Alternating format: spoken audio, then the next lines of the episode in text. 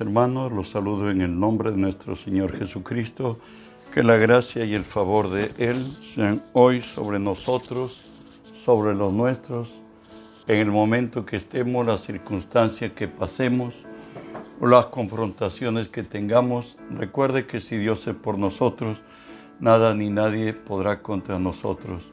Estamos estudiando la palabra en Lucas 4, 18 al 19, que dice así, El Espíritu del Señor está sobre mí, por cuanto me ha ungido para dar buenas nuevas a los pobres. Me ha enviado a sanar a los quebrantados de corazón, a, pregonar libertad a los cautivos y vista a los ciegos, a poner en libertad a los oprimidos por el a los oprimidos, a predicar el año agradable del Señor. Oramos, Padre, en el nombre de Jesús, bendigo tu nombre, te doy gracias por el privilegio de poder acercarme delante de ti y ponerme por ti delante de tu pueblo. Por ello te cedo mis pensamientos, mis razones, mi voluntad, las palabras de mi boca, mis actitudes y acciones, Señor Dios. Tú que vives en mí, obra a través de mí. Por tu nombre, Jesús, echo fuera todo poder de las tinieblas que se haya filtrado en este lugar y al lugar a donde esta, esta señal alcance, esta palabra llegue, Señor. Por tu nombre los ordeno que se aparten, que nos dejen libre en el nombre de Jesús y en el nombre de Jesús, Dios Espíritu Santo. Te pido que hoy unjas mis labios con tu poder, pongas tus palabras en mi boca, unge los oídos de mis hermanos para que tu palabra se quede en nosotros, ensancha nuestros corazones para entenderte, para creerte y para obedecerte. Estamos estudiando, hermanos, el mensaje del reino. Hoy nos toca continuar con abrir los ojos de los ciegos, abrir los ojos de los ciegos. Dijimos que uno, Dios no cambia. Él es el mismo de ayer, de hoy y de siempre. Cuando Dios elige a alguien para bendecir a otro, lo primero que hace Dios es bendecir al que Él ha elegido. En el caso de Abraham, Abraham le dijo, te bendeciré, te engrandeceré, en ti serán benditas todas las familias de la tierra. Cuando Dios ya tiene a Israel como pueblo, en Deuteronomio 28 del 9 al 12, le dice Dios que va a bendecirlo a Israel, va a prosperarlo, pero cuando ellos cumplan su palabra, hagan, pongan por obra sus estatutos y sus mandamientos que Él los ha prescrito, y ellos serán eh, la señal de que el Dios de Israel está con ellos y por ello las bendiciones los alcanzan. En nosotros, como cristianos, tenemos una gran tarea. Dios nos ha transferido su reino, Dios nos ha puesto para bendecir a las naciones y de pronto nos dice que ni siquiera las puertas del Hades prevalecerán contra nosotros. Bueno, y que la medida de la estatura que Él ha fijado que nosotros crezcamos es hasta la estatura de Cristo solamente haciendo las cosas a la manera que Cristo la hizo, nosotros vamos a cumplir con esta gran misión. Pero para ello, por gracia de Dios, hoy Dios en su gracia dijo que ya no habitaría en casa hecha por mano de hombres, sino que Él habitaría en el hombre, que es obra de Él. Y bueno, pues en cada cristiano, en ti, en mí, en todo nacido de nuevo, realmente que vivimos para Dios, el Espíritu de Dios está en nosotros. Y para entender, las condiciones ya están estandarizadas, ya Él lo, ha dado. Y lo que yo y tú debemos entender, que es la justicia de Dios en mí y que es, y qué es tener la mente de Dios en nosotros. Te solamente te hago recordar, justicia de Dios es lo que somos, lo que tenemos, y podemos en Cristo. Recuerda que hoy Jesús ha venido a vivir en ti por el Espíritu. 1 Corintios 6, 17 nos dice que todo aquel, todo aquel que se une al Señor, un espíritu es con Él. Y ahí somos uno.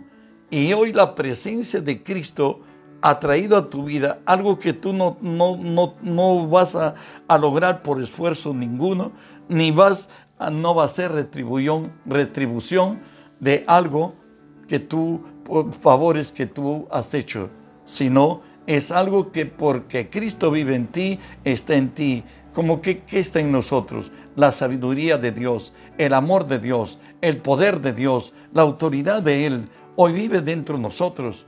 Pues hoy Cristo está en nosotros, no por nosotros, sino la presencia real de Jesús en nosotros. En eso es la nueva criatura. Y cuando decimos que tenemos la mente de Cristo, quiere decir que estamos centrados en Él, conforme nos dice eh, Colosenses 3, 3 y 4, que nuestra vida esté escondida en Cristo. Y cuando Cristo nuestra vida se manifieste en nosotros, con Él seremos manifestados en gloria. Entonces, recuerde que en Él vivimos, en Él nos movemos y somos. Entonces, si, si estoy centrado en Cristo, hoy vivo por fe, hoy actúo como un ciudadano del reino de los cielos, por tanto tengo que tener la mente de Cristo y tengo que renovar el espíritu de mi mente. ¿Y cómo renuevo? Recuerden con la palabra de Dios. Hay 104 versículos, 204 versículos con 214 afirmaciones que nos dicen quiénes somos, qué podemos y qué tenemos en Cristo.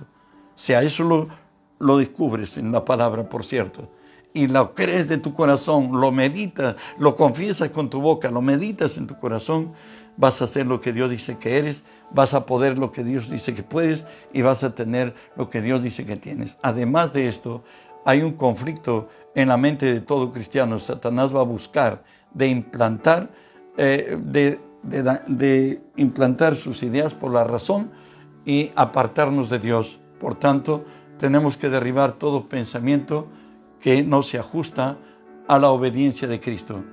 Bueno, aún teniendo todo esto, ¿saben qué? Nuestro evangelio todavía está encubierto. Como dice segunda Corintios 4, 3 y 4, pero si nuestro evangelio está encubierto, entre los que se pierden está encubierto, entre los cuales el Dios de este siglo cegó el entendimiento de los incrédulos para que no le resplandezca la luz del evangelio de la gloria de Cristo, el cual es la imagen de Dios. Aún dentro de los cristianos hay incrédulos, no pueden creerle a la verdad. Si nosotros le creyéramos a la palabra de Dios y nosotros asumiéramos por fe que somos lo que Dios dice que somos, tenemos lo que Dios dice que tenemos y podemos lo que Dios dice podemos, nuestra vida va a cambiar. Pero sin embargo, hay quienes anuncian el Evangelio que son ciegos, y guías de ciegos. Eso lo dice Mateo 15, 14. Dejadlos, son ciegos y guías de ciegos. Y si el ciego guiare al ciego, ambos caerán en el hoyo. ¿Sabes qué? Jesús vino a abrir los ojos de los ciegos. ¿Por qué nuestra vida no es trascendente? ¿Sabe qué?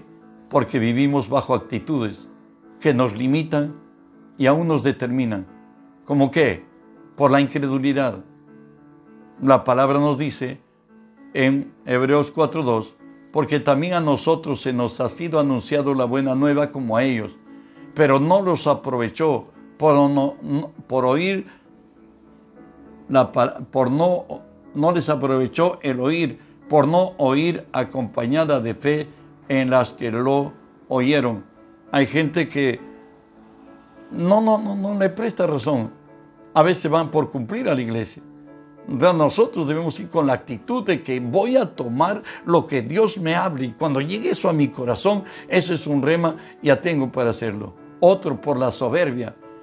¿Qué es la soberbia? Se lo leo solamente un versículo, Isaías 59, 1 y 2 nos dice así, He aquí, no se ha cortado la mano de Jehová para salvar, ni se ha grabado su oído para oír, porque vuestras iniquidades han hecho división entre vosotros y vuestro Dios, y vuestros pecados han hecho ocultar de vosotros su rostro para no oír. ¿Sabe qué?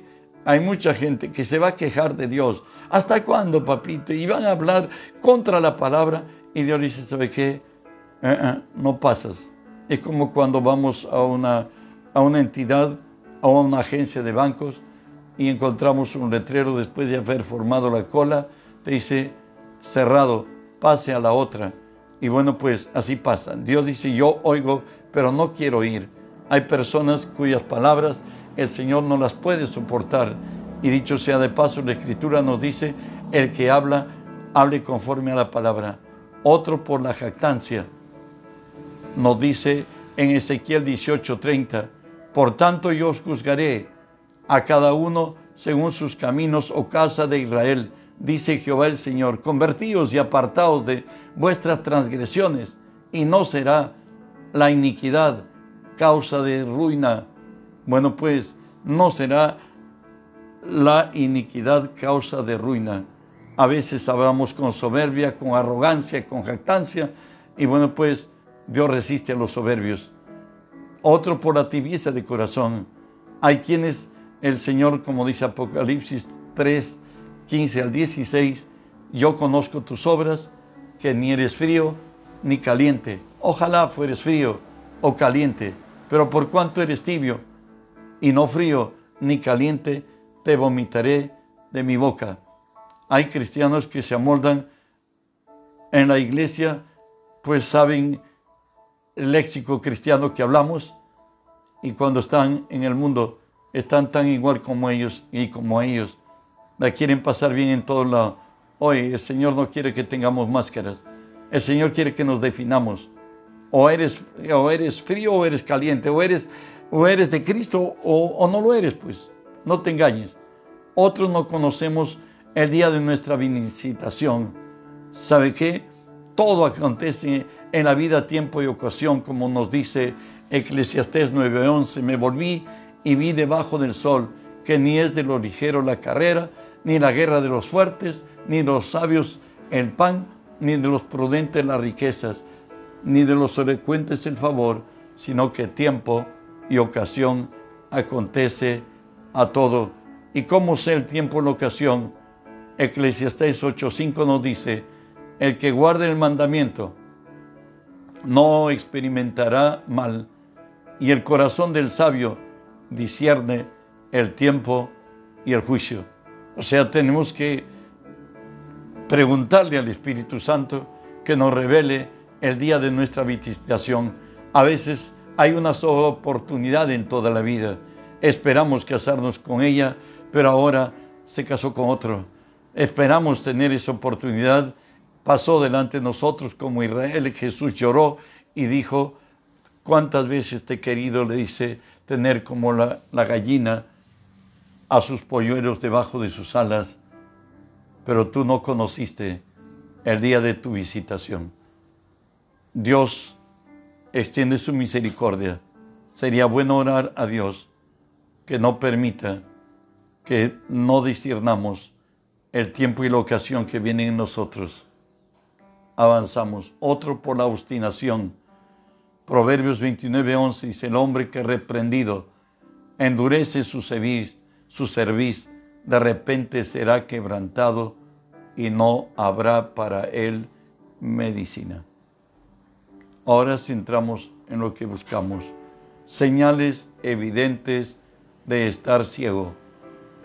Primero, haber caído bajo abatimiento y tristeza. Salmo 110, 107, 10 al 12 nos dice así. Algunos moraban en tinieblas y en sombra de muerte, aprisionados en aflicción y hierros, por cuanto fueron rebeldes a la palabra de Jehová y aborrecieron el consejo del Altísimo. Por esto quebrantó con trabajo sus corazones, cayeron y no hubo quien ayudase. Bueno, están pasándola mal en tinieblas y sombra de muerte, aprisionados en aflicciones. Segundo, no poder ordenar las ideas a causa de las tinieblas. Job 37, 19 y 20 nos le dice la palabra así, muéstranos qué le hemos de decir, porque nosotros no podemos ordenar las ideas a causa de las tinieblas. ¿Será preciso contarle cuando yo hablaré? por más que el hombre razone, quedará como abismado. Eso sucede cuando hay problemas muy serios, como que se nubló nuestra mente, como que ya no podemos pensar. Y acá nos dice, por más que el hombre razone, quedará como abismado, o sea, quedará ya dispuesto a seguir rodando, discúlpame el término, a caer. Eso sucede cuando hay momentos difíciles. Y dicho de sea de paso, cuando estés en momento extremo, no hagas trato ni contrato. Satanás no solamente viene a robar, viene a matar, viene a destruir. Y bajo esas circunstancias, el hombre, cuando está con señales de ciego, estamos diciendo, no sabe qué hacer ni a dónde ir, como dice Isaías 59, 11 y 12. Gruñimos como osos, todos nosotros gemimos lastimeramente como palomas. Esperamos justicia y no la hay, salvación y se alejó de nosotros, porque nuestras rebeliones se han multiplicado delante de ti y nuestros pecados han atestiguado contra nosotros porque con nosotros están nuestras iniquidades y conocemos nuestros pecados. Como que estamos hackeados. No sabemos ir adelante o ir atrás. Si llorar o, reír o llorar. Estamos en, en ese momento. También estar totalmente desamparado en el tiempo del quebranto Recuerde que hay en todo corazón del hombre y hay un refrán también que lo dice, échate a tu cama y verás quién te ama.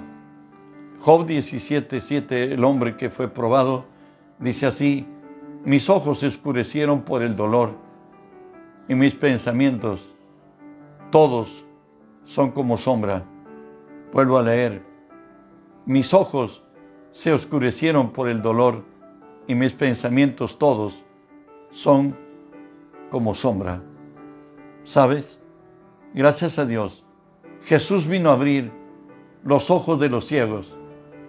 Y nos dice así Isaías 49 del 8 al 10. Así dijo Jehová, en tiempo aceptable te oí, en el día de salvación te ayudé, y te guardaré y te daré por pacto al pueblo, para que restaures la, tierra para que heredes asoladas heredades, para que digas a los presos, salid, y a los que están en tiniebla, mostraos. En los caminos serán apacentados, en todas las alturas tendrán sus pastos. No tendrán hambre ni sed, ni el calor, ni el sol los afligirá, porque el que tiene misericordia de ellos los guiará y los conducirá a manantiales de aguas. Sabes, Él siempre tiene segundas oportunidades. Mateo 19, 26, aun cuando estemos en dolor, en quebranto y miseria, nos dice así, y mirándolos Jesús les dijo, para los hombres esto es imposible, mas para Dios todo es posible. Recuerda que donde empiezan nuestras imposibilidades, comienzan las posibilidades de Dios.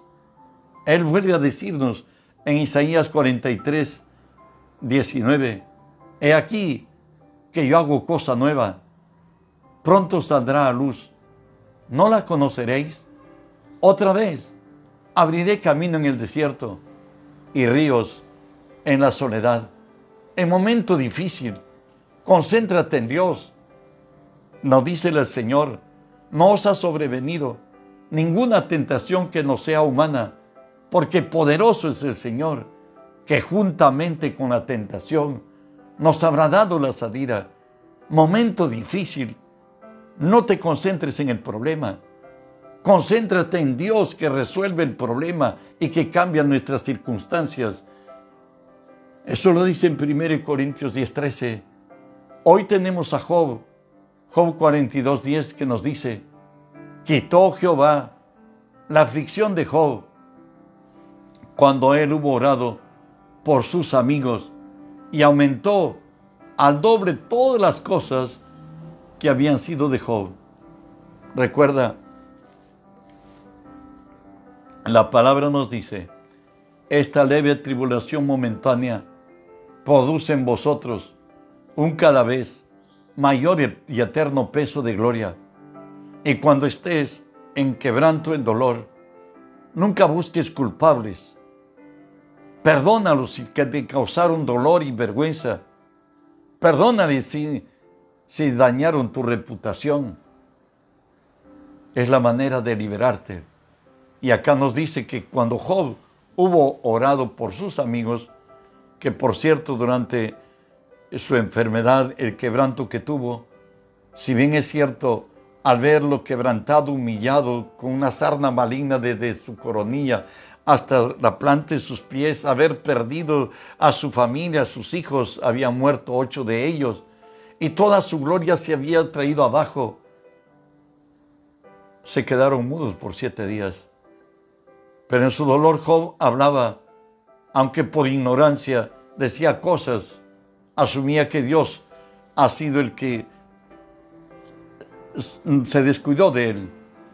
Y de pronto ellos se volvían contra él, entre comillas, a defender a Dios.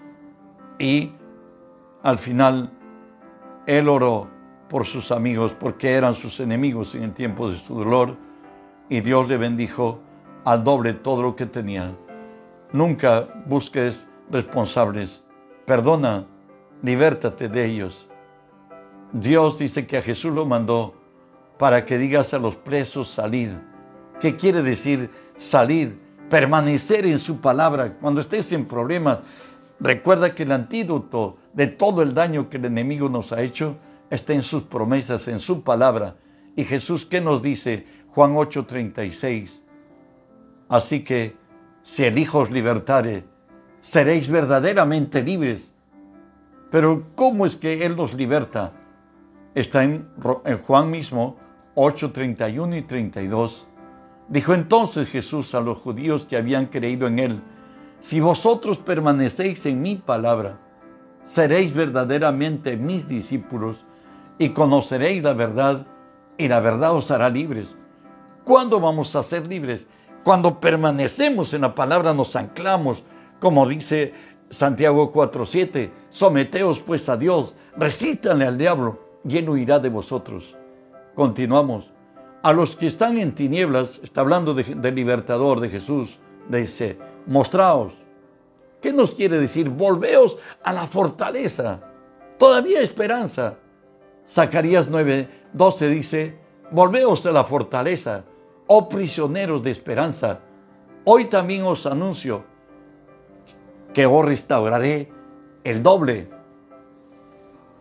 Si, has, si Satanás te ha dañado, recuerda que por todo el agravio que Satanás te haya causado, Dios te devolverá, mucho más te bendecirá. Pues Dios es justo, así como a José en Egipto pues fue de esclavo y terminó siendo el señor de Egipto, el segundo del faraón.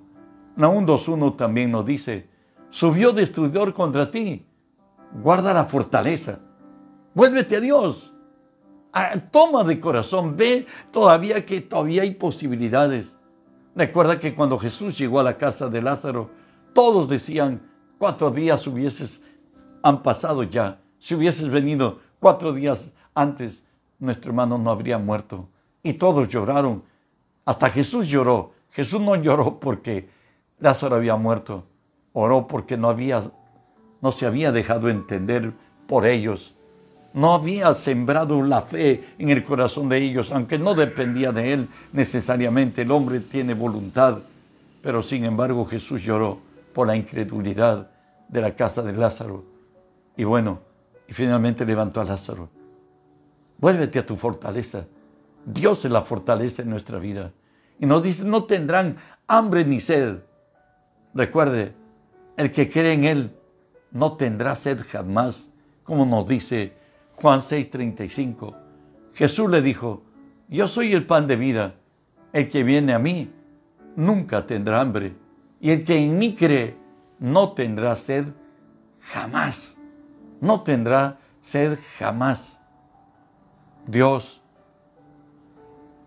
suple todo. Tan solamente una palabra de Él basta para salvarnos. Y si Él es con nosotros, ¿quién contra nosotros? A Moisés Él le dijo, mi presencia irá contigo y te daré descanso. Recuerda que si Él es con nosotros, nada podrá contra nosotros. El Señor dice, guiaré a los ciegos por el camino que no sabían. Isaías 42, 16. ¿Qué es lo que va a hacer Dios en nosotros? Nos dice, porque el ocuparse de la carne es muerte, pero el ocuparse del Espíritu es vida y paz. En otras, Dios nos ha traído vida espiritual. Recuerda que los pensamientos de Él son más altos que nuestros pensamientos, cual distan los cielos de la tierra. Así son sus pensamientos más altos que nuestros caminos y sus caminos más altos que nuestros caminos. Él es Dios de verdad, Él es Dios eterno.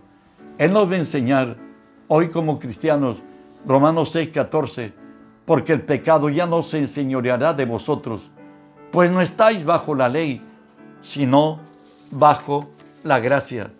Recuerda que en la ley decía, haz esto o morirás, mas la gracia dice, si puedes creer, para el que cree todo es posible.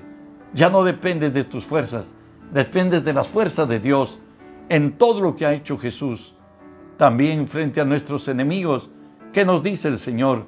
Mateo 5:39, pero yo os digo, no resistáis al que es malo, antes a cualquiera que te hiere en la mejilla derecha, vuélvele también la otra. Cuando tu enemigo viene contra ti, siempre por lo razonable y lo lógico, si vas por la vía del Espíritu, tendrás vida, tendrás paz, habrás vencido. Jesús nunca devolvió mal por mal, ni maldición por maldición. Él actuó sobre las circunstancias. Él andó en el Espíritu. Y es la forma que Él siempre venció, la cual nos ha dejado en herencia. Y termino leyendo Isaías 61 del 1 al 3, lo que Jesús vino a hacer. El Espíritu del Señor está sobre mí, porque me ha ungido, me ha enviado a predicar buenas nuevas a los abatidos, a vendar a los quebrantados de corazón, a publicar libertad a los cautivos, a publicar libertad a los cautivos y a los presos, apertura de cárcel, a proclamar el año de la buena voluntad de Jehová, el día de la venganza del Dios nuestro, a consolar a todos los enlutados, a ordenar que a los afligidos de Sión se le dé gloria en lugar de ceniza, óleo de gozo en lugar de luto, manto de alegría en lugar de espíritu angustiado, y serán llamados árboles de justicia, plantío de Jehová, para gloria suya. Termina diciendo, David en el Salmo 47, 3 y 4. Él someterá a los pueblos debajo de nosotros y las naciones debajo de nuestros pies. Él, él elegirá nuestras heredades, la hermosura de Jacob, al cual amó. Si Dios es por nosotros, ¿quién contra nosotros?